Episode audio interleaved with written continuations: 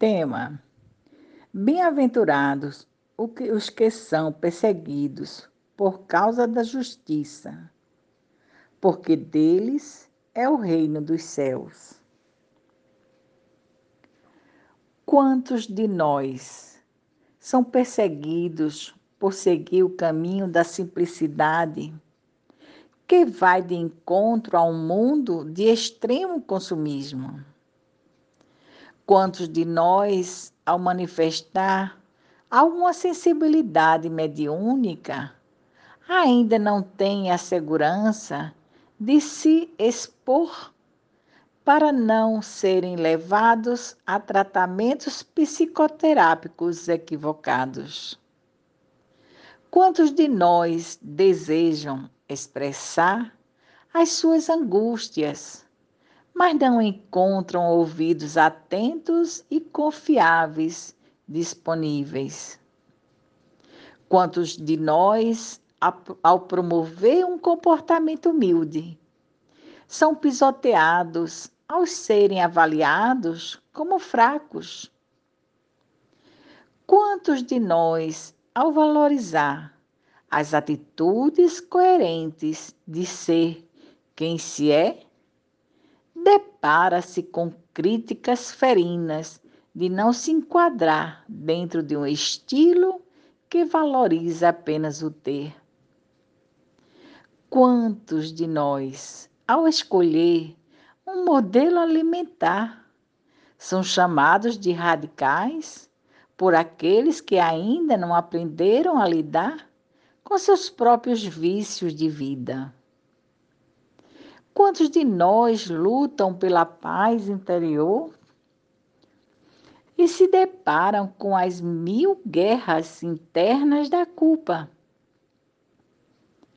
Quantos de nós querem seguir ao Cristo, mas ainda não alcançaram a disciplina sobre si mesmo. De acordo com o livro O Céu e o Inferno, no capítulo do Código Penal da Vida Futura, sinaliza: o espírito é, assim, sempre o árbitro da sua própria sorte. Pode prolongar os seus sofrimentos pelo seu endurecimento no mal, abrandá-los ou abreviá-los por seus esforços para fazer o bem.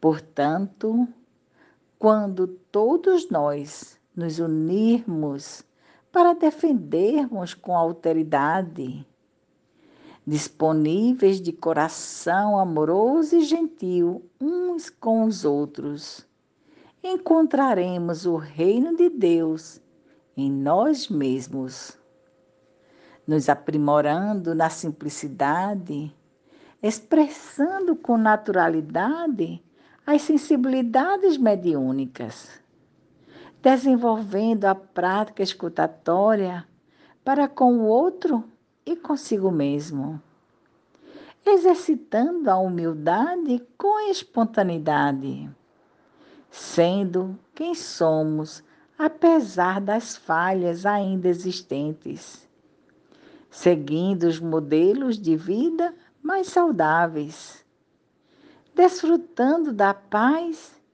e lidando com a culpa como sinalizadora de correção e não de estagnação, implantando a disciplina sobre nós mesmos como regra para o êxito de qualquer objetivo. Assim, mergulhando no mar de nossas almas, não teremos nenhuma perseguição, não a temeremos, pois já seremos os bem-aventurados no reino de Deus. A todos, o meu abraço.